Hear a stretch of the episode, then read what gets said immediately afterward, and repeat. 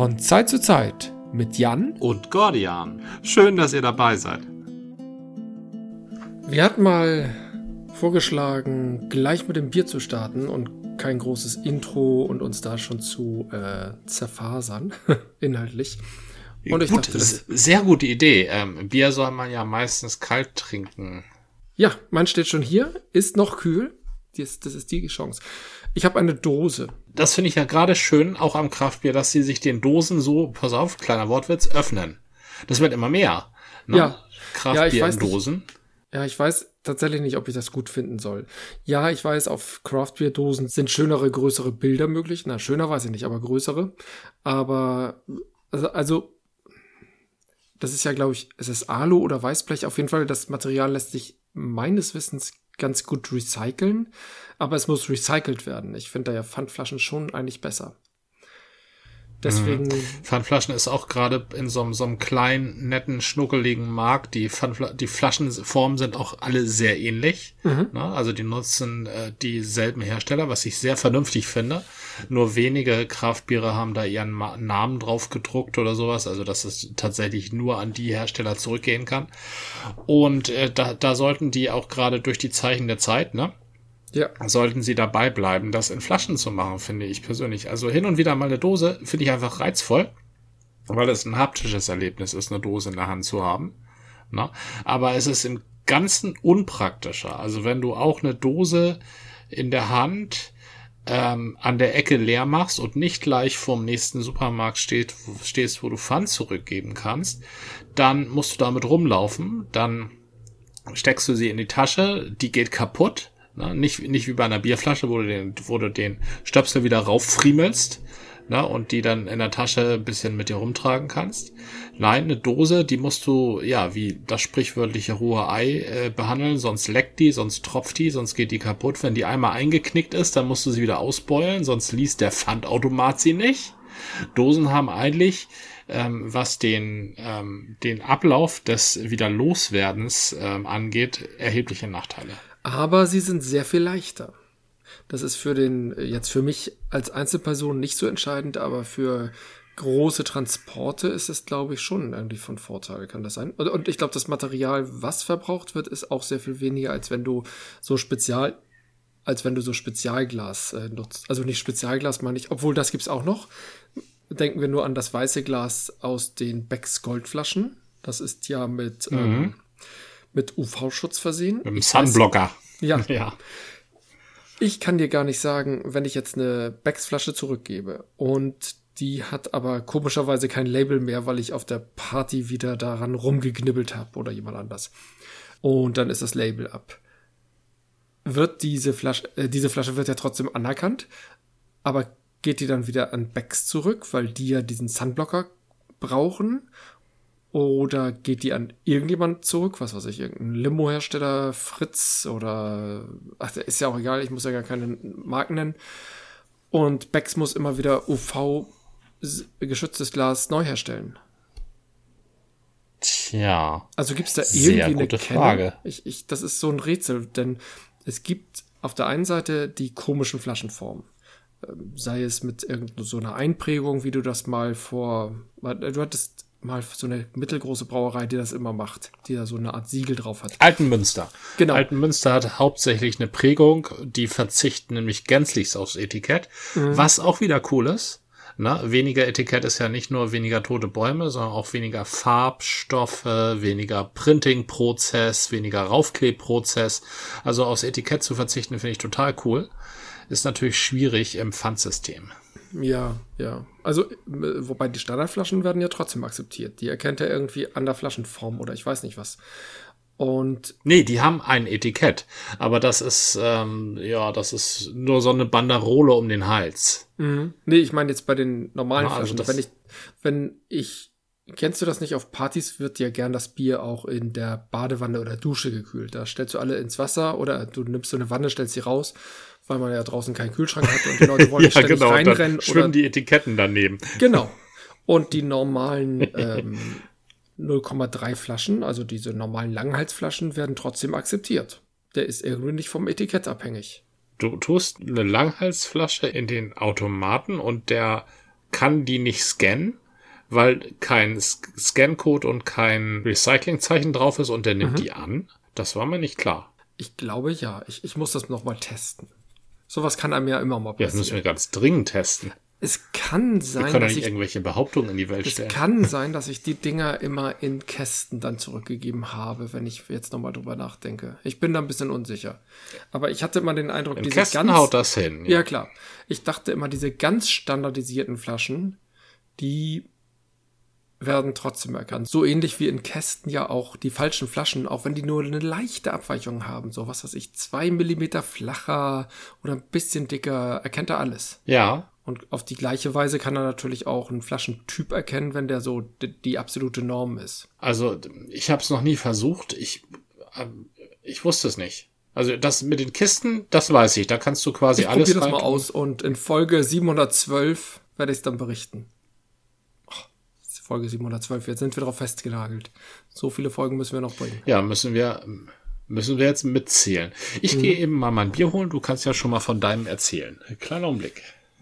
Da werde ich hier alleine gelassen. Und Jan hört jetzt gar nicht, was ich über mein Bier erzähle. Also meins ist ein Bier von Mikkeler, eine dänische Brauerei. Ich dachte mal, die wären belgisch, aber nee, dänisch. Und das nennt sich einfach, äh, es heißt Drinking the Sun. Und das ist einfach ein alkoholfreies, ja, das verrate ich ihm gleich mal nicht, ein alkoholfreies Ale. Ich, es hat, so wie ich das verstehe, keinen besonderen Geschmack, also ist gar nicht irgendwie geprägt durch irgendwelche Hopfen. So, so. Leider ist hier so ein dicker Aufkleber drauf für das ähm, Einweg, ähm, wie heißt es immer noch, Einweg-Pfand-Label und deswegen kann ich leider die Informationen hier nicht weiter erkennen. Auf jeden Fall stammt es aus hm. Dänemark. Mikkeller. Was hast du denn? Hast du es selber importiert oder hast du es, ähm, da, also deine Bezugsquelle musst du noch nennen. Hast du es selber importiert oder hast du es bei dir um die Ecke erstanden oder zufällig im Supermarkt drüber gestolpert? Nein, nein, bei mir um die Ecke in meinem Bierladen. Dort habe ich mich beraten lassen. Ich war mal wieder auf der Suche nach einem Bier, das gab es nicht mehr. Und äh, dann habe ich äh, nach verschiedenen anderen Bieren gesucht und das war. Ach so, ich habe dir, ich habe dir den ähm, dem Bruder von diesem Bier oder die Schwester von diesem Bier geschenkt. Ja, das ist die alkoholfreie Dose. Und ich habe ein alkoholfreies Ale Drinking the Sun. Deswegen erwarte Aha. ich jetzt ein ganz leichtes, vielleicht sogar etwas fruchtiges Bier, aber es ist, es soll nur ein Ale sein. Ja. Von Mikkeler. Ich dachte mal, Mikkeler wäre Bel belgisch, aber ist ja dänisch. Ja, klingt sehr dänisch, das stimmt. Mhm. Mikkeler, ja. Ja. Ich habe mir ähm, für meine Verhältnisse eine kleine Besonderheit gegönnt. Ich habe eingekauft bei der Landgang Brauerei und zwar, weil ich das äh, Bier in der Auslage gesehen habe und es lange nicht mehr gesehen habe. Ich dachte, das wird gar nicht mehr hergestellt. Ich habe ein, ein ebenfalls eine Gose.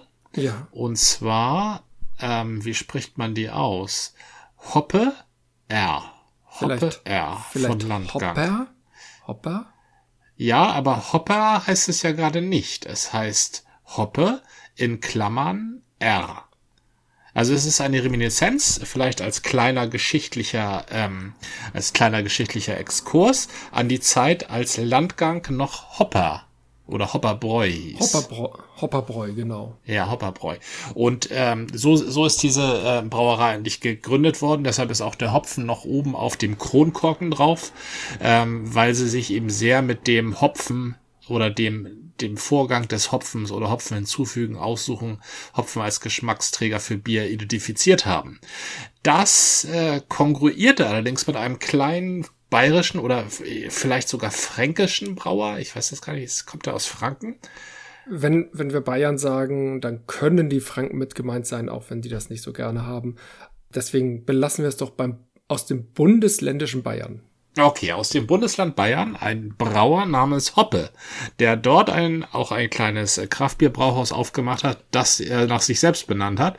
Somit gab es hier im Norden halt ein Hopperbräu und in Bayern gab es dann ein Hoppe Brauhaus. so. Jedenfalls haben die sich dann beide äh, einvernehmlich geeinigt, dass sich Landgang Brauerei einfach in Landgang Brauerei umbenennt. Landgang, das war deren Pilz. Ne? Genau. Und das, das war deren meistverkauftes Bier. Ist auch immer noch deren Pilz, genau. Mhm. Ähm, und dann haben sie sich Landgang genannt. Der Name ist auch gut und passt auch gut nach Hamburg.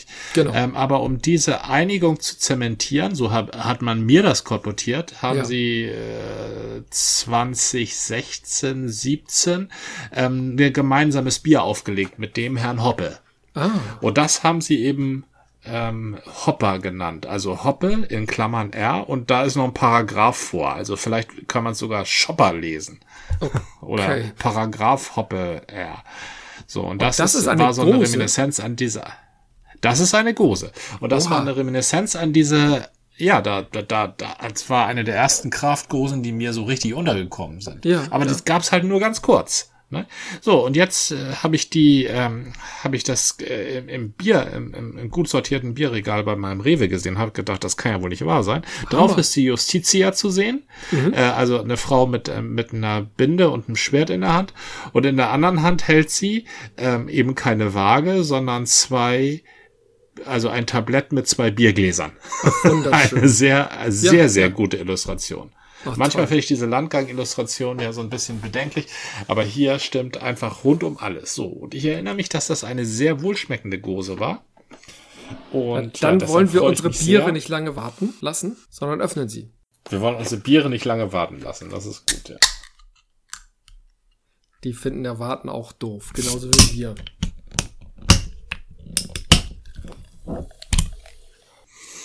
Oh, da, also purer Gose Frucht schlägt mir da entgegen. Überhaupt nicht säuerlich, sehr, sehr fruchtig, aber es ist keine Hopfenfruchtigkeit, also es hat was von Pflaume mhm. und von äh, Wildbeere. Das ist eins der Biere, die überhaupt nicht muffig riechen, wenn man sie öffnet. Das ist aber schon mal sehr vielversprechend. Wobei muffig?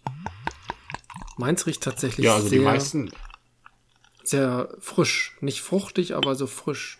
Also Drinking the Sun ist, ähm, passt sehr gut zu diesem Geruch. Mhm, also ich habe die Erfahrung gemacht, dass die meisten Flaschenbiere, und das ist auch gar nicht schlecht, das ist auch gar nicht schlimm, dass die eben muffig riechen, weil da wirklich tatsächlich ja was abgeblubbertes rauskommt. Also die ersten drei Zentimeter zwischen Flüssigkeit und Flaschenhals, die machen ja schon eine Menge mit auf mhm. Transport mhm. und so. Das, das ist stimmt, auch nicht das schlimm, stimmt. dass das irgendwie muffig riecht. Also das ist, das ist halt ätherisches, was entkommen ist aus dem Bier ja, ja. und halt ein paar Tage da rumsteht. Aber dieses Bier hat das überhaupt nicht, weil da, es hat einen sehr schön stabilen Schaum. Also das finde ich schon mal klasse. Gelb, ja, es ist klares Gelb, nichts mit Bernstein. Und trübe. Würde ich bei mir also tatsächlich auch Gelb, sagen. habe ich ihm gesagt. Ein klares Gelb, hast du gesagt. Ein unklares Gelb, okay. Ja, das ähm, war also falsch. Das, es ist ganz klar gelb. genau. Die Farbe meines Bieres Ach. ist genau die, wie die Farbe deines Bieres. Ein klares Gelb. Aber du hattest gerade gesagt, bei Flaschenbieren hast du diese Muffigkeit. Kennst du das auch von Dosen? Habe ich noch nicht drauf geachtet. Also bei Dosen ist es noch unklar. Vielleicht ist das ein Vorteil der Dose. Weil Flaschen ja. natürlich. Das müssen wir mal verfolgen.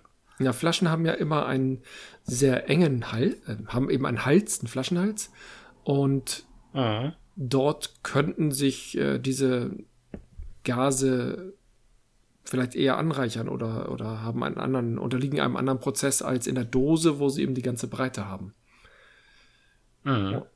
Und das gibt es ja auch wiederum beim Fass. Da ist dann noch ein bisschen breiter und vielleicht hilft ja eine große Oberfläche bei der Lagerung Oh, kommt mir allerdings auch gerade ein bisschen komisch vor. Ja, müssten wir einfach mal testen. müsste ein Schuh draus werden. Ja, eigentlich ja. Ja, obwohl da die, müssen wir Vergleichstrink, ja, Vergleichstrünke machen. Im Moment ähm, trinken wir die Biere, die wir hier haben. Ich würde mal sagen, ich habe mir extra ein Anstoßglas dazu genommen. Sehr vorbildlich. Naja, als Dosentrinker braucht man ja, also. ja auf das, was es wert ist. auf das, was es wert ist. Aha, so klingt die Dose.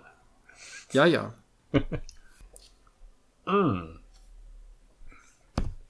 Ja, also da hat jemand das Prinzip Gose verstanden. Das ist, also der fruchtige Geruch setzt sich fort auch im Glas. Der Schaum ist extrem hartnäckig ähm, und es ist ein groß blubberiges Bier. Es hat große Perlage. Ähm, vom Geschmack her säuerlich, fruchtig, genauso wie es sein soll. Ich weiß nicht, ob hier Salz drin ist Oder irgendetwas härteres, so wie Koriander oder so? Ich guck mal gerade drauf. Sollte ja, ne? Koriander, ja. Mhm. Salz wird auch mit drin sein. Salz, ja richtig, stimmt. Koriander, Salz, Hefe. Aber Salz schmecke ich hier nicht. Also es ist ähm, eine sehr säuerliche, fruchtige Angelegenheit. Die Pflaume hat sich mittlerweile in etwas ähm, bittereres verwandelt. Ich würde sagen Richtung ähm, Rinne-Klode. Ne? Mhm. Also so eine charakterstarke Bitterpflaume. Ähm, ansonsten ist das der perfekte Sommerdrink. Also es ist eine ganz andere Sache als ein IPA, ne? Es ist eine ganz andere Sache als ein fruchtiges ja. IPA. Es ist eine Gose, äh, aber es ist eine, also das ist eine entspannte, fruchtige, erfrischende Sommerabend Gose. Gut gemacht von Landgang und Hoppe. Also es ist so gut, wie ich mich dran erinnere. Na wunderbar, aber ich finde das großartig, dass sie das wieder neu aufgelegt haben. Und das ist tatsächlich so ein Session-Ding. Das ist wohl eins der klassischen Session. Und das ist auch einer der besten Gründe für ein Session. Und es ist eben auch ein mit dieser Justitia da drauf, mit der, mit dem Dopp mit der doppeldeutigen Benennung. Das ist eine, also rundum gelungene Session. Also es gibt, es gibt viele gute Sessions, ne? Ja. Aber bei einigen merkst du ja, die Grundidee fehlt. Ne? Mhm. Da haben sich halt zwei Lustige zusammengeworfen, weil sie sich gegenseitig lustig finden. Aber hier, stimmt ähm, von Anfang bis Ende alles. Es ist eine feine runde Sache. Also ich nichts gegen unrunde Sachen. Ne? Also Ecken und Kanten können auch reizvoll wirken. Aber hier gibt's eben keine. Hier ist eine eine rundum, also von vorne bis hinten ähm, total tadellos durchdesigntes Spitzenprodukt. Äh, vielleicht ist die Hand der Justitia ein bisschen schlampig gemalt. Ja. Ja, wenn das alles ist. das ist genau der Punkt die Geschichte ist ja nicht nur zwei befreundete Brauereien oder vielleicht, ja doch, hier, hier ist es ja eher in die Richtung zwei konkurrierende, wenn auch nur um den Namen, konkurrierende Brauereien finden zusammen und besiegeln ja. ihre Einigung mit einem Session-Bräu. Das ist doch schon ziemlich Aha. cool. Also schon die Geschichte ist super. Hm? Mag ich gerne. Ja, ich kann natürlich, wenn ich schon hier so eine Dose in der Hand habe, kann ich auch ein bisschen über meine äh, Gestaltung der Dose, des Labels äh, kommen. Das ist tatsächlich Drinking the Sun, erinnert natürlich an Sonne und Strand. Die Dose ist ganz in Gelb gehalten. Die Schrift ist so ein, oh, so ein Türkisblau. Vorneweg, bei Mikkeler sind das immer so Figuren und hier ist es eine ganz abstrahierte Frau mit äh, der gleichen Farbe der Haare wie diese türkisene Schrift und die hat so einen Bikini-Top an und scheint sich in der Sonne zu räkeln. Also die mhm. sagen hier ganz klar, das ist ein alkoholfreies Bier, was du in der Sonne genießen sollst.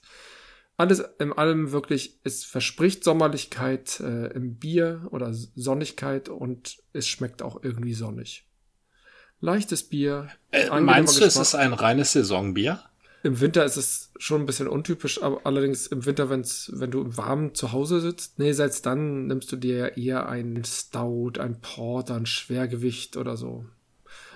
Ich würde es ja. mindestens, also vom Frühling bis Herbst kann man es trinken, im Winter ist es eher untypisch. So ein bisschen wie bei der ah, Gose, ja. würde ich auch sagen. Die Gose ist ja auch nicht so das Winterbier, wobei ich letztens eine Gose ich, ich war ja im Harz und habe diese Original-Gosen aus Goslar getrunken, wenn es da jetzt nur eine gibt, ich weiß nicht. Mhm.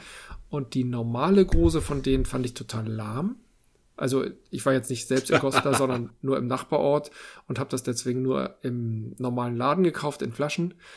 Aber die haben ja auch noch eine dunkle Gose. Und die hat mir, die ja. war ein bisschen würziger, die war vollmundiger.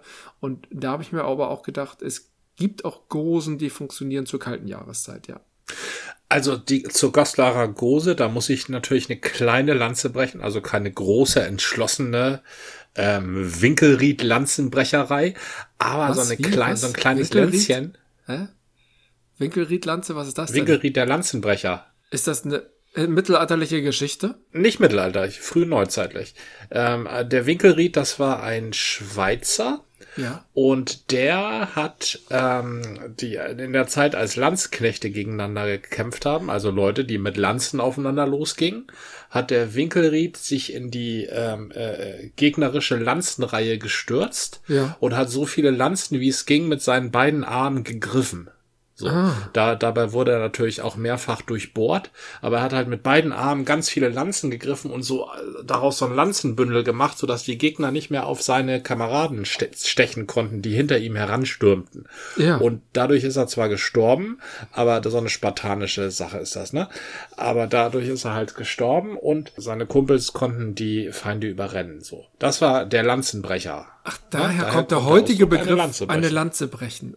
Oh wow, ja. Ja, ich gehe davon aus. Also indem du dich googeln, so sehr ins Zeug für eine Sache legst, weil äh, dass du dich äh, äh, sogar ein bisschen opfern würdest, falls du falsch liegst. Richtig, genau. Ja. ja. Und an, an Lanze brechen macht man ja meistens für eine unpopuläre Opinion. Mhm. Ja, und das möchte ich jetzt für die Goslarer Gose tun. Ähm, aber nicht eben mit voller Überzeugung.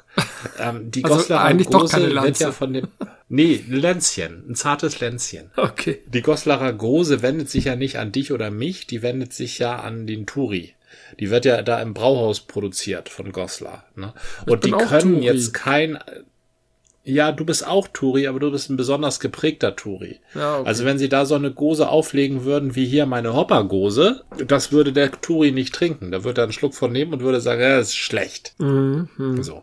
Die treten an einen Trinker heran, der vom Multipilz kommt. Ja, so, ja. Das ist so. Multipilz ist übrigens ein schöner Begriff. Multipilz.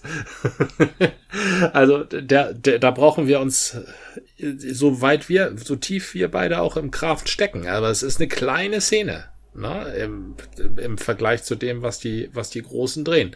So. Und das Goslarer Brauhaus, also ich meine, wer macht denn schon Urlaub in Goslar? Das sind ja nicht die, die äh, freakigen, hippen, ähm, urbanen, ähm, bewusst äh, Genießer. Ne? Das sind ja auch eher bodenständige Leute, die keine Überraschungen wollen. So. Nicht ja, mal, ja. nicht mal Überraschungen am Flughafen oder mit weiten Zugreisen. Ne? Mhm. Die erleben wollen, was sie erwartet. So, ich mache uns beide jetzt ein bisschen schlecht. Ne? Ich möchte auch keine, keine Überraschung am Flughafen. Hatte ich schon und die sind meistens nicht Richtig. schön. Mhm. An uns kann sich das Goslarer Brauhaus halt nicht wenden. Die müssen ja. sich halt an den wenden, der den Massengeschmack kennt. Und der wäre erschrocken von Sondergose, wie wir beide bevorzugen. Mhm. Ja, wahrscheinlich. So. Und deshalb äh, macht das Goslarer Brauhaus das schon ganz gut. Ne? Wie du schon sagtest, die haben ja auch eine Alternative mit der dunklen, kräftigeren. Mhm. Und da äh, möchte ich jetzt nochmal ergänzen, eine Gose hat vor allen anderen Bieren die Chance, ja, in äh, ein winterliches Bier zu werden, indem sie eben äh, ähm, winterliche Sachen hinzufügt. Das stimmt. Nicht? Kardamom beispielsweise. Das mhm. ist etwas, was man mit dem Winter verbindet. Du kannst ja in eine Gose kannst du ja quasi alles reintun. Zimt. Salz sollte dabei sein. Ja, Koriander. Ja. ja, genau. Zimt. Ne, vielleicht nicht den süßen Zimt, sondern den, den bitteren, der so mhm. ein bisschen so ins Vanillige geht. Das, das kann eine Gose ja alles leisten. So. Das stimmt. Und äh, mal ganz abgesehen von den von dem Fichtigen, ähm, was auch der, der Hopfen kann, der kann ja einen Tannenbaum simulieren, ein guter Hopfen.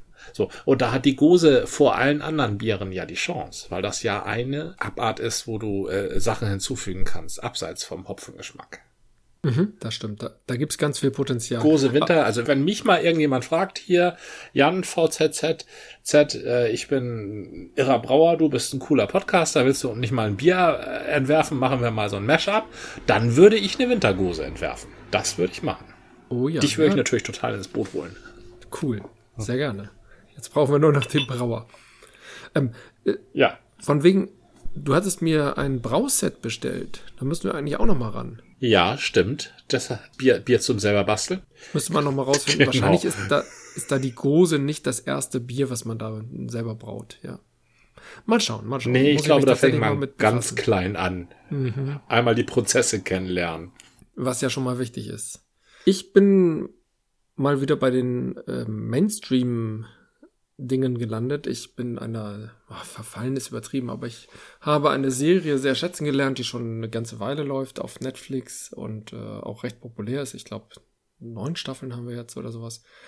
Ich finde das ja tatsächlich. Wow. Ähm, neun Staffeln. Ja. Da kann ich ja mal raten. Äh, okay. Äh, neun Staffeln, das heißt, es gibt das schon seit zehn Jahren. Ähm, ähm, Better Call Saul? Nicht schlecht, aber ich glaube, die haben noch keine neuen Staffeln, obwohl die auch sehr ein sehr hohes Ansehen haben, ja. Darf ich auflösen? Ja, okay. Ja, bitte. The Blacklist. Die Ach so, ja, The Blacklist, das, äh, da hört man viel, viel Gutes von, das stimmt. Ja, die Geschichte das ist, ist vor allen Dingen mit einem sehr guten Hauptdarsteller gesegnet, genau, der Spader. Äh, viel mit seiner Stimme machen kann, aber du guckst es nicht im Original vermutlich. Ich guck's auf Deutsch und muss sagen, ich kenne das Original nicht, deswegen kann ich es nicht vergleichen, aber die Synchronisation äh, scheint mir sehr gelungen. Tatsächlich liebe ich diesen Hauptdarsteller mit seiner deutschen Stimme und seiner Art. Was ich, äh, ich komme tatsächlich auch gar nicht, ich will gar nicht so sehr von der Serie erzählen, ich kann kurz umreißen, was der Hintergrund ist. Der Hintergrund ist ein bisschen ähm, inspiriert von einer echten Begebenheit, nämlich dass die US-amerikanische Drogenbehörde, also die DEA, hat in den 90ern einen Fall aufgedeckt beim FBI oder das ist durch deren Ermittlungen äh, ans Licht gekommen, dass das FBI jahrelang, wenn nicht sogar jahrzehntelang, einen der meistgesuchten, ich weiß nicht, ob es wirklich ein, einer der meistgesuchten war, aber ein ähm, intensiv gesuchter Hauptverbrecher ähm, als deren Hauptkontakt hatte und über den immer irgendwie Informationen bekommen hatte. Das habe ich auch schon gehört. Und der hat da, über seine, über die ähm, Informationen, die er hat, oder über irgendwelche Schlüsselinformationen, die hat er auf einer Liste festgehalten. Und das ist diese Blacklist. Genau. Da, diese Geschichte haben sie jetzt aufgegriffen und darauf, äh, daraus dieses Konzept Blacklist gestrickt. Also das, was ich gerade erzählt habe, gab es in echt. In den 70ern haben, hat das FBI einen Deal mit einem Topverbrecher gemacht und jahrelang bis in die 90er, wie gesagt, ähm, diesen Verbrecher dann gedeckt und der wurde, glaube ich, erst im hohen Alter kam er ins Gefängnis, weil er von der DEA enttarnt worden ist oder dieses Komplott äh, entdeckt worden ist. Und dann kam er ins Gefängnis und ist kurz danach aber auch an, an Altersschwäche gestorben. Mhm. Und die Serie The Blacklist nimmt sich diesen Vorfall als Vorbild, als Inspiration und führt ein schwer, den meistgesuchten Verbrecher des FBI ein, der sich dem FBI stellt und sagt, ich werde euch von nun an helfen. Das Ganze ist natürlich mit viel Verwicklung mhm. und die trauen dem natürlich nicht und er hat seine eigene Agenda. Will ich gar nicht genau drauf eingehen. Ist es ist alles sehr konstruiert und macht trotzdem wahnsinnig viel Spaß, muss ich schon sagen. Und es wird natürlich gar nicht von Staffel zu Staffel, sondern die haben so nach 10, 12 Folgen kommen total die Brüche und Änderungen, wo du denkst, ey, neue Staffel. Und dann guckt man, nein, äh, nee, von Folge 12 auf Folge 13. Komisch. Also, das ist sehr ungewöhnlich, während der Bruch zur nächsten Staffel ich habe auf jeden Fall nicht mehr so ganz mitgerichtet, wo die Staffeln aufhören und wo sie enden. Wir sind, glaube ich, jetzt in der dritten allerdings mhm. erst. Hm. Was ich aber eigentlich bemerkens, also die, die Serie macht Spaß und ist ganz toll, aber die Zeichnung des Hauptcharakters, auch die deutsche Stimme trägt dazu sicherlich bei, aber die Mimik und die äh, Ausgestaltung des Charakters ist wirklich sehr einnehmend. Also er ist natürlich der Verbrecher, er macht auch manchmal böse Dinge, aber er ist ein ansonsten ein sehr warmherzig äh, gezeichneter Mensch, der alles irgendwie im weiteren Sinne auch nur für das Gute macht. Im weiteren Sinne. Also, oder für sich. Im weiteren Sinne klingt ja süß. ähm, er ist, äh, was man auf jeden Fall sagen muss, er ist sehr ästhetisch. Also im Ästhet im Sinne, im philosophischen Sinne auch, dass das Ästhetisch für ihn das Wichtige ist und nicht so sehr das Moralische. Ist ja auch irgendwie logisch. Und da erinnert mhm. er ein bisschen an Hannibal Lecter. Er ist nicht so sehr besessen wie Hannibal Lecter, der sagt, ähm, du bist jetzt mir zu unästhetisch und deswegen folter und massakriere ich dich jetzt auf besonders merkwürdig ästhetische Art und Weise. Ja, da hast du seine Motive ziemlich gut zusammengefasst, würde ich sagen. Also Hannibal Lecters Motive. Genau, genau. Und bei ihm ist das, er hat auch immer wieder moralisches, aber auf äh, nur im bestimmten, also einige Sachen sind außerhalb der Moral und andere sind innerhalb der Moral, seiner Moral. Ja. Aber das Ästhetische ist immer wieder ein beherrschendes Element. Er liebt gutes Essen, gute Musik, äh, wobei äh, will ich ja nicht äh, genau darauf ein, eher klassische Musik, aber nicht nur, also und was das Faszinierende an dieser Figur ist, er kann sich jeden und jede Situation merken und er erzählt ständig irgendwelche Anekdoten und bringt dadurch auch, wenn er mit seinen, seinem Gegner, seinem Opfer oder sonst was zusammensitzt, dann sind die in, in einem Gespräch und er sagt, habe ich Ihnen eigentlich schon mal erzählt, wie ich damals in Caracas bei Viola das Beste, die besten Tacos gegessen habe und bla. Also ich kann das jetzt gar nicht so gut mhm. rüberbringen. Und diese Geschichte ist ähm, immer mit ganz viel Individualität und äh, dann erzählt er, was für tolle Schenkel Viola hatte oder was weiß ich. Also oder also es geht nicht immer nur um Frauen. Das war jetzt so ein Beispiel, was ich mir ausgedacht habe. Ja. Und er erinnert sich an alle möglichen Menschen. Also es sind offenbar nicht nur Geschichten, die er sich ausdenkt oder einbildet oder wie auch immer, sondern die sind auch öfter mal unterwegs und treffen dann irgendwelche Leute in irgendwelchen Städten und die umarmen sich als kennen, sind die schon seit 30 Jahren beste Freunde und das macht er überall, was ja. extrem charmant ist und ich dachte dann so, ich hätte ja nicht mal im den Hauch einer Chance, mich so zu verhalten, weil ich mir ja den ganzen Scheiß und insbesondere gar nicht die ganzen Menschen merken könnte. Und das finde ja. ich so von der Rollenzeichnung. Ich glaube, es gibt Menschen, die können sich solche Dinge und auch Menschen merken. Und das ist auch ein, erstens extrem charmant. Ich, jeder freut sich natürlich, wenn du dich an ihn erinnerst. Und ja. gleichzeitig ist es wahrscheinlich auch äh, eine Möglichkeit, Menschen zu umgarnen, zu manipulieren, für sich einzunehmen, was in dieser Rolle sehr stark ausgespielt wird. Und das macht wahnsinnig viel Spaß, ja. weil es tatsächlich aber auch völlig überzogen ist, so als würde er wirklich den halben Planeten kennen. Und da dachte ich, ich dann immer daran, dass ich äh, gerade in Zeiten, wo ich irgendwie sehr aktiv war und dann auch diverse Menschen kennengelernt habe, was weiß ich jetzt zum Beispiel im Zusammenhang mit dem Nordcon, den zu organisieren. Und dann zwei, drei Jahre später begegnen mir diese Menschen wieder und ich erkenne vielleicht das Gesicht aber spätestens den Namen und den Zusammenhang keine Chance. Ich mhm. bin da total lost. Passiert mir immer wieder und Menschen müssen sich mir sehr intensiv einprägen und aber muss so ein besonderes Erlebnis doch dabei sein, damit ich mir das merken kann. Ich bin da, meine Synapsen nehmen das nicht richtig auf. Das finde ich sehr schade. Da gibt's verschiedene Arten der äh, Intelligenz und ähm, soziale Intelligenz ist halt eine davon. Ne? Und zu der gehört sowas bestimmt. Ne? Also die einen die Menschen können sich die unterschiedlichsten Sachen merken. Ähm, das kann man auch trainieren. Aber grundsätzlich ist das eine Veranlagung, eine Frage der Veranlagung. Ja, ja. Ich denke, wenn man früh genug sehr sozial unterwegs ist, zum Beispiel, dann hat man das sicherlich auch in späteren Jahren gut entwickelt. Na, aber wenn man früh äh, nicht unbedingt so viel draußen ist, zum Beispiel, du warst ja auch eher ein Drinnenkind, soweit ich mich erinnere, ja. Dann brauchst du dich ja nicht mit vielen, vielen verschiedenen Menschen abzugeben oder sie nicht unterscheiden. Du musst sie nicht unbedingt unterscheiden. Ne?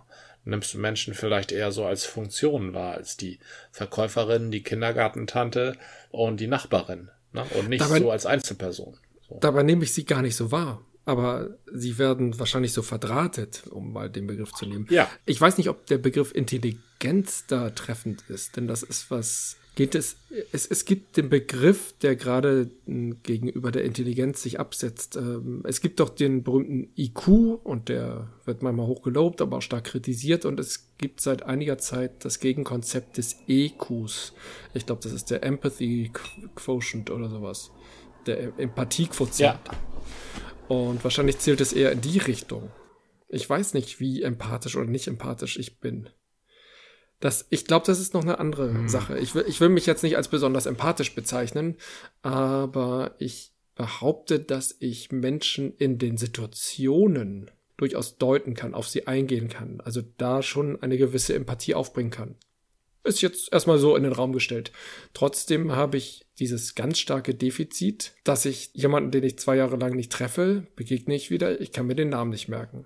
Also meistens kriege ich das Gesicht wieder hin, aber der Name, da, das klappt nicht. Le äh, genau, letztens habe ich eine Kollegin getroffen, ähm, im anderen Zusammenhang, irgendwie im Kirchenumfeld, da war irgendwie so eine Kirchenaktivität. Dann sehe ich sie und ich will sie meiner Frau vorstellen, weil ich sie vor acht Jahren zuletzt gesehen hatte. Die, die kannten sich noch nicht. Und ich stammel da so rum. Und sie musste sich dann selber vorstellen. Ja. Es ist mir natürlich total unangenehm. Manchmal überspiele ich das auch, indem ich sage, ach, sag du doch einfach selber. Also, da gibt es ja auch Wege, um damit umzugehen. Also ja, die Frage, ob das zur sozialen Intelligenz gehört, ich weiß es nicht. Ich weiß aber Folgendes. Ähm, Leute, die gut rechnen können, also mhm. und rechnen ist ja 40 oder 30 Prozent des IQ, Kann ich mich jedenfalls dran erinnern von meinen eigenen IQ-Tests. Da muss man ziemlich viel rechnen. Ja. Und rechnen, Leute, die gut rechnen können, können meistens irgendwelche Formeln auswendig. Also es fängt mit der pythagoreischen an und hört mit der dritten binomischen nicht auf. So.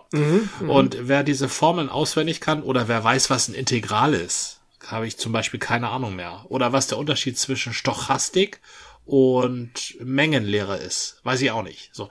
Aber Leute, die gut rechnen können, also die da intellekt, intelligenzmäßig, IQ-mäßig gut beschlagen sind, die wissen Ja, das. So. Und genauso gut weiß ein sozial intelligenter Mensch, das stelle ich jetzt einfach mal so in den Raum, äh, kann ein sozial intelligenter Mensch sich sehr gut Gesichter merken. So gut wie sich ähm, Rechenkönner, Rechnenkönner äh, Formeln merken können.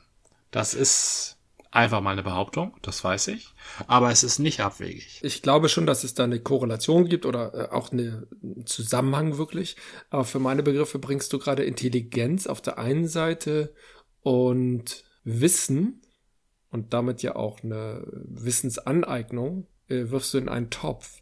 Und dann habe ich doch noch die Frage, wenn du von Intelligenz sprichst, also im Sinne von, nennen wir es mal mathematische Intelligenz, und äh, so, meinst du mit sozialer Intelligenz sowas wie Empathie oder ist das noch was anderes? Nein, Empathie ist, ich weiß, also man, äh, ich weiß um die Neigung heutzutage von, so eher Empathie ist äh, davon zu sprechen, dass Empathie etwas besonders Wichtiges wäre.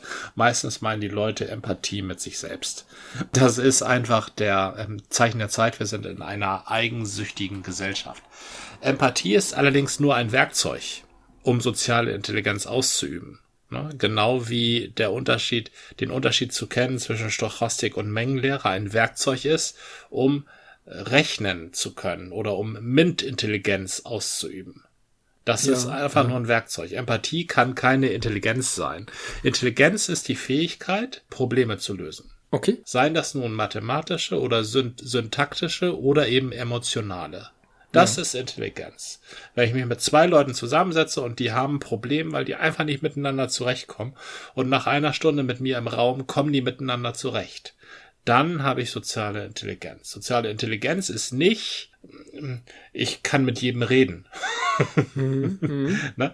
Bei Intelligenz muss eine Problemlösung. Und deshalb äh, wendet sich ein Intelligenztest ja auch an Problemlöser. Da werden ja, Ja, Probleme ja. gelöst. Und wenn du, wenn du das nicht machen willst, wenn du sagst, ja, Problemlösung ist ja nur eine Form von Intelligenz, dann musst du dir tatsächlich eine andere Bezeichnung suchen. Und vielleicht ist das dieser EQ. Ich muss da jetzt aber doch noch mal einhaken. Ja.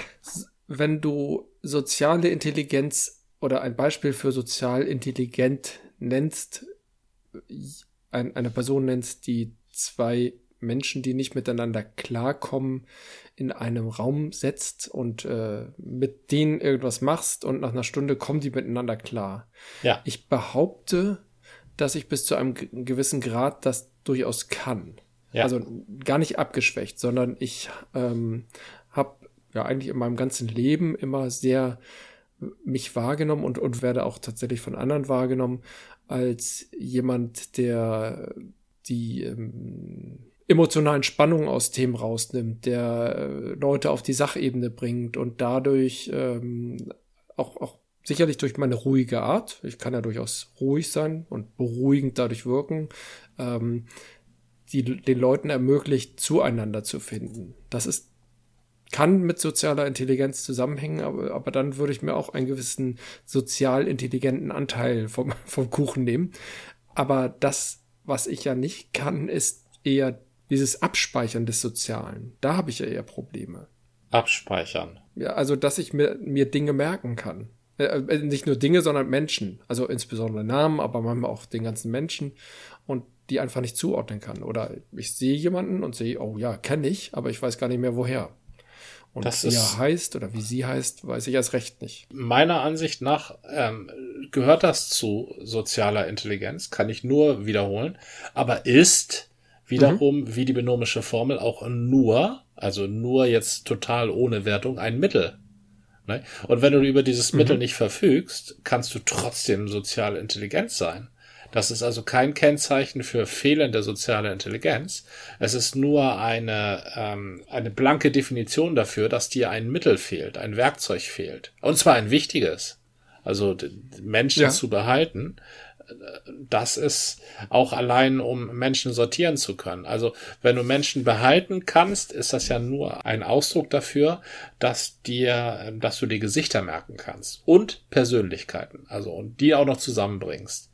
Daraus baust du dir natürlich unwillkürlich so einen Setzkasten für freundliche Leute, kluge Leute, aufdringliche Leute ne? und ihre Merkmale, die speicherst du ja alle mit ab. Und wenn du das alles abgespeichert hast, mhm. hast du irgendwann einen riesengroßen Setzkasten, auf den dein Gehirn zurückgreifen kann, wenn du neue Leute triffst.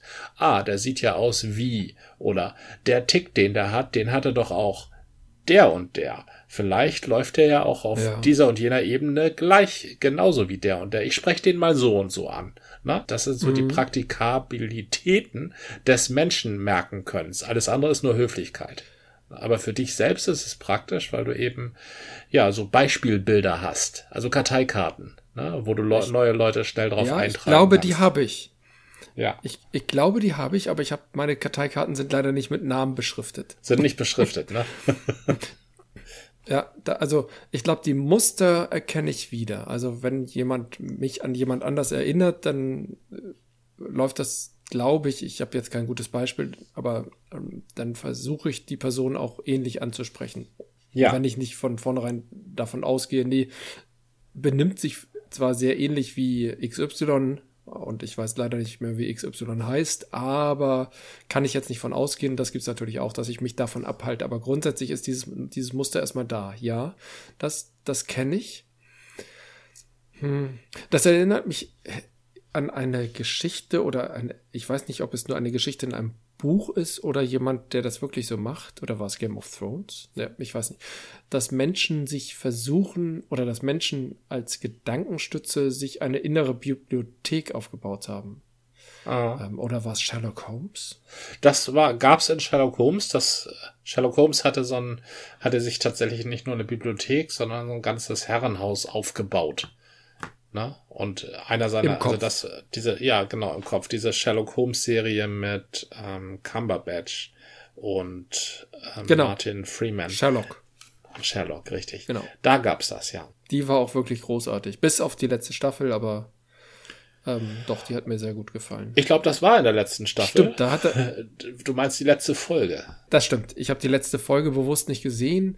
Die letzte Staffel fand ich, die beiden anderen Folgen fand ich auch schon ein bisschen schwächer, aber ich glaube, da war das genau ein Thema. Du hast völlig recht. Ähm, und dann hatte ich über die letzte Folge Schlechtes gelesen, hatte auch schon den Eindruck, dass das Ganze ein bisschen nachgelassen hat in der letzten Staffel und habe mir die dann tatsächlich vorenthalten. Hab gesagt, nee, das gucke ich lieber nicht, möchte ich nicht. Mache ich mir nur alles mit kaputt. Und ich schätze bis heute Sherlock sehr und sage dann immer bis auf die letzte, ich habe immer letzte Staffel gesagt, aber du hast völlig recht, bis auf die letzte Folge. Und ja. ich kann nichts über diese letzte Folge sagen, aber ich will sie auch nicht sehen. Ich muss keinen Fliegenpilz essen, um festzustellen, dass er mir nicht gut tut. Du, das hast du völlig recht, die musst du auch nicht sehen. Also, wenn du Sherlock ohne diese letzte Folge in Erinnerung hältst, da fehlt dir nichts. Also, das ist, ähm, hm. Das, das war einfach schlecht.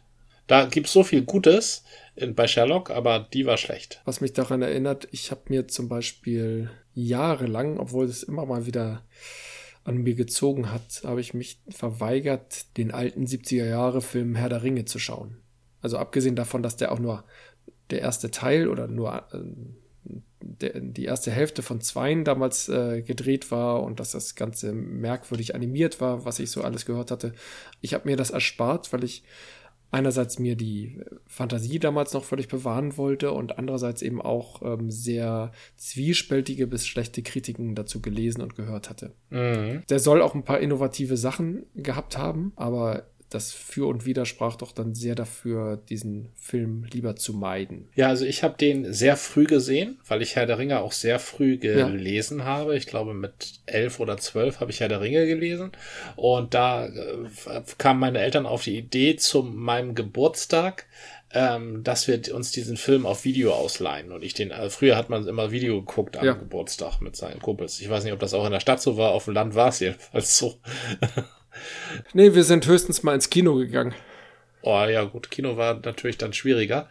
Aber ähm, wir hatten den, die, meine Eltern hatten den auf Video ausgeliehen und dann haben wir den gesehen und mein Kumpels hat das leider überhaupt nichts gesagt, weil die das Buch natürlich nicht gelesen haben. Aber ich fand ihn sehr ja. verstörend, weil er nichts mit dem Buch zu tun hatte. Also es war auch nur die erste Hälfte Oha. und ich hatte die, mit dieser mhm. Inszenierung, mhm. da fehlte mir alles. Alles, was das Buch mir gegeben hat, ja, hat dieser ja. Film mir genommen. Das war eine, das ist ein Kunstwerk, was für sich steht, aber es hat überhaupt nichts mit dem Buch zu tun. Also in vielfacher Hinsicht nicht. Aber was wirklich witzig ist, ist die Zeichenästhetiken, die da gegeneinander gesetzt werden. Also die, ähm, da wurden ja äh, Schauspieler real abgefilmt und dann hatte man sie übergezeichnet. Genau. total revolutionäre Idee. Mhm. Aber das hatte man natürlich mit, nicht mit allen gemacht. Mit den Fantasy-Wesen zum Beispiel nicht. Na? Also mit Gollum oder auch den Orks. Die waren dann normale ähm, Zeichentrickfiguren. Und wie das so gegeneinander gesetzt ja. wurde, das hat dem ganzen Film schon eine sehr ähm, aufrüttelnde Ästhetik gegeben. Aber man muss den tatsächlich nicht sehen, okay. weil es auch verdammt wenig ist und weil äh, die Bilder, die wir jetzt von Saruman und Gandalf haben, die uns Christopher Lee und ähm, Ian McKellen ähm, geschenkt haben, das soll, sind auch, die sind auch perfekt so. Allerdings gibt es ähm, in dem äh, Film witzige Musik. Es gibt witzige okay. Musik und die witzigste Musik ist ein Marsch der Orks.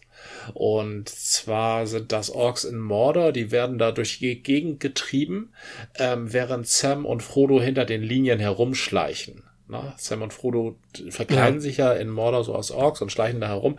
Und dann kommen sie an einer Ork-Truppe vorbei ähm, und die Ork-Truppe singt äh, ein Marsch und der Text geht Where there's a whip, there's a way. Na, wo es, Ach, ja, wo, schön. wo es eine Peitsche gibt, da gibt es auch einen Weg. Ne? also nicht, wo, mhm. wo, wo es einen Willen gibt, gibt es einen Weg, sondern wo es eine Peitsche gibt, gibt einen Weg. Weil die nämlich ständig von irgendeinem so Oberorg ausgepeitscht werden. Und jedes Mal, wenn die Whip singen, dann kriegen ja. sie so einen Schlag. Und das ist total witzig. Also das ist ein, ich glaube, den gibt's auch singulär auf YouTube. Vielleicht hast du da mal Gelegenheit. Where there's a whip, there's a way. Äh, aus dem, ich glaube, Sam Raimi war das? War das Sam Raimi, der den Film gemacht hat? Oder? Ja, ich glaube, das, äh, das passt aus mein, zu meiner Erinnerung, ja. Ja. Jedenfalls, ähm, das, das ist so das Einzige, was man, was man sich da, also in meiner Erinnerung, antun kann. Gut, nee, müssen wir nicht weiter drüber reden. Mir ist übrigens was Witziges passiert. Bei, der Durchforstung, man, das kann ich ja nicht unbedingt jedem jederzeit ähm, empfehlen, aber bei der Durchforstung der Unterlagen meiner Familie ist mir was in die Hände gefallen, mhm. und zwar ein gelber Schein. Sagt der Ausdruck was? Mit dem konnte man früher im öffentlichen Nahverkehr für zwei D-Mark den ganzen Tag rumfahren? Kann sein, ja. Zudem gibt es noch den gelben Schein, den dein Arzt dir ausstellt, womit du drei Tage frei hast. Aber der eigentliche gelbe Schein hat eine Renaissance erfahren im Rahmen der sogenannten Reichsbürgerbewegung.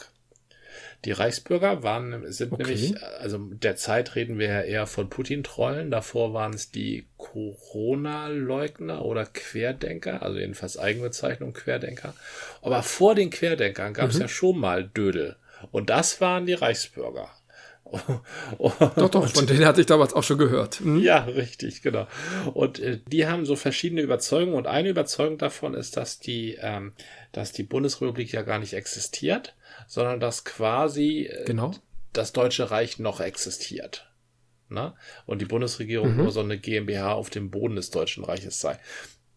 Und deshalb sei auch der Personalausweis kein gültiges Ausweisdokument, sondern der Staatsbürgerausweis im Idealfall nach Rustag, nach dem Reichs- und Staatsbürgergesetz. Hast du davon schon mal was gehört? Nein. Also die ist ähm, vermutlich ist das was Altes oder haben Sie sich das ausgedacht? Ja, das ist was sehr Altes. Also das Reichs- und Staatsbürgergesetz ist von 1904 oder so, jedenfalls sehr sehr alt. Mhm. Und da ging es einfach darum, ähm, wer ist Deutscher. Na, also äh, bist du ja, Deutscher, ja. wenn du auf deutschem Boden geboren worden bist, oder bist du Deutscher, ähm, wenn du deine Eltern Deutscher waren und wer muss da Deutscher sein? Reicht das, wenn die Mutter Deutsche ist? Muss der Vater Deutsche sein? Müssen beide Deutsche sein? Und das regelt das Reichs- und Staatsbürgergesetz. So, das Reich, das, das okay. Rustag. So. Und ähm, da kann man, konnte man sich ein Ausweispapier ausstellen lassen und das war gelb. So. Dieses Ding gibt's mhm. immer noch. Den kann man sich immer noch ausstellen lassen. Das betrifft, ähm, den gibt's eigentlich nur deshalb immer noch wegen, wegen der Spätaussiedler dass die Spätaussiedler nachweisen okay. können, ne, wenn ein Spätaussiedler aus Russland, kamen ja die meisten aus Russland kamen, dann musste der halt so einen Staatsangehörigkeitsausweis beantragen und da, dann wurde ihm, dadurch erhielt er eben die deutsche Staatsbürgerschaft, obwohl er ja eigentlich die russische oder sowas hatte. Ne? So, und deshalb kam ja, der gelbe ja. Schein halt, den gibt's halt immer noch.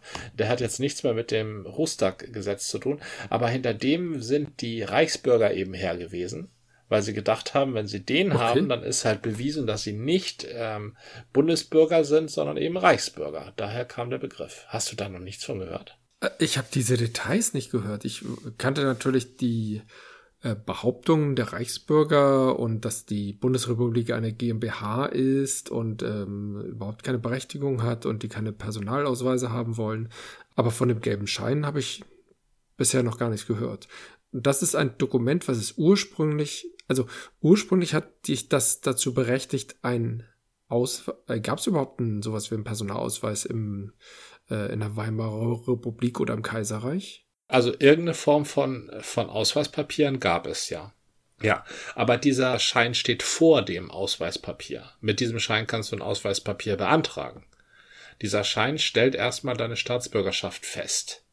Also der steht davor. Ah. Das ist sozusagen auf einer Ebene mit Geburtsurkunde oder so. Genau, du und ich, wir haben eine Geburtsurkunde und wer keine Geburtsurkunde hat, entweder weil er die vielleicht nicht mit hat mitnehmen können aus Russland oder weil die russische hier dann nicht diese Rolle spielt, kriegt als Berechtigter diesen gelben Schein und ist damit berechtigt, einen Personalausweis zu beantragen. Richtig.